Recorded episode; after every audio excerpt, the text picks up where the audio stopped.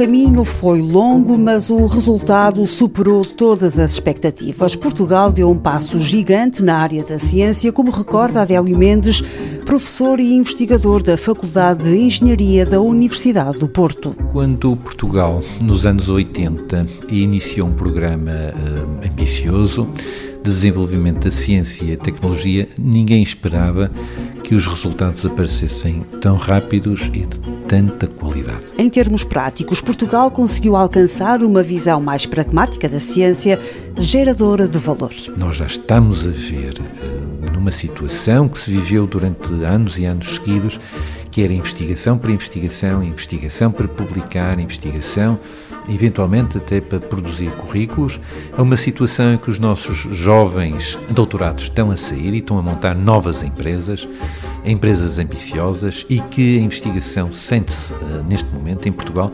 está a mudar um bocadinho uh, de uma visão quase que idílica de ciência por ciência, em que agora começamos a ver a ciência como um mecanismo para melhorar a sociedade. Os fundos europeus que incentivam a ciência ao serviço da sociedade e da economia multiplicaram-se.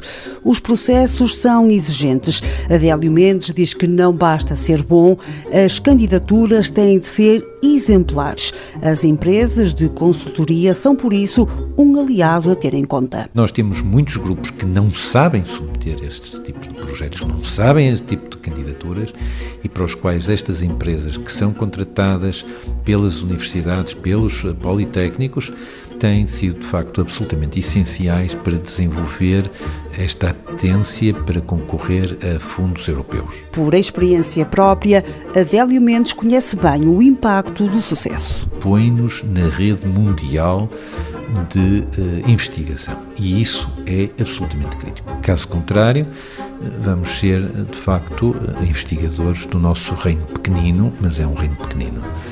Eu gostava de falar de um projeto das células eh, fotovoltaicas em que nós eh, desenvolvemos uma eh, selagem a vidro assistida por laser e, e recebi de facto um incentivo e de incentivo em incentivo, neste momento é uma tecnologia que já originou uma empresa portuguesa, uma spin-off, com vendas, com vendas de equipamentos e, e, em termos eh, mundiais somos líderes. Para os anos vindouros, Adélio Mendes estima que o hidrogênio ganha protagonismo na agenda científica em Portugal. Em meu entender, nós devemos ter uh, um orçamento para investigação qualquer que ela seja, mas deveríamos depois ter orçamentos dirigidos para desenvolver áreas específicas. Mas eu, eu estou a acreditar que esta grande aposta no hidrogênio de fontes renováveis vai levar eventualmente a alguma investigação e algum apoio específico nesta área para que se eh, internalize uma fração maior da cadeia de valor do hidrogênio. No programa Horizonte Europa à Vista foi nosso convidado Adélio Mendes, professor catedrático e investigador na Faculdade de Engenharia da Universidade do Porto. No currículo soma o registro de mais de 20 patentes de tecnologias inovadoras, entre as quais a mais cara vendida em Portugal por 5 milhões de euros. Foi também o responsável pela primeira cerveja sem álcool feita em Portugal.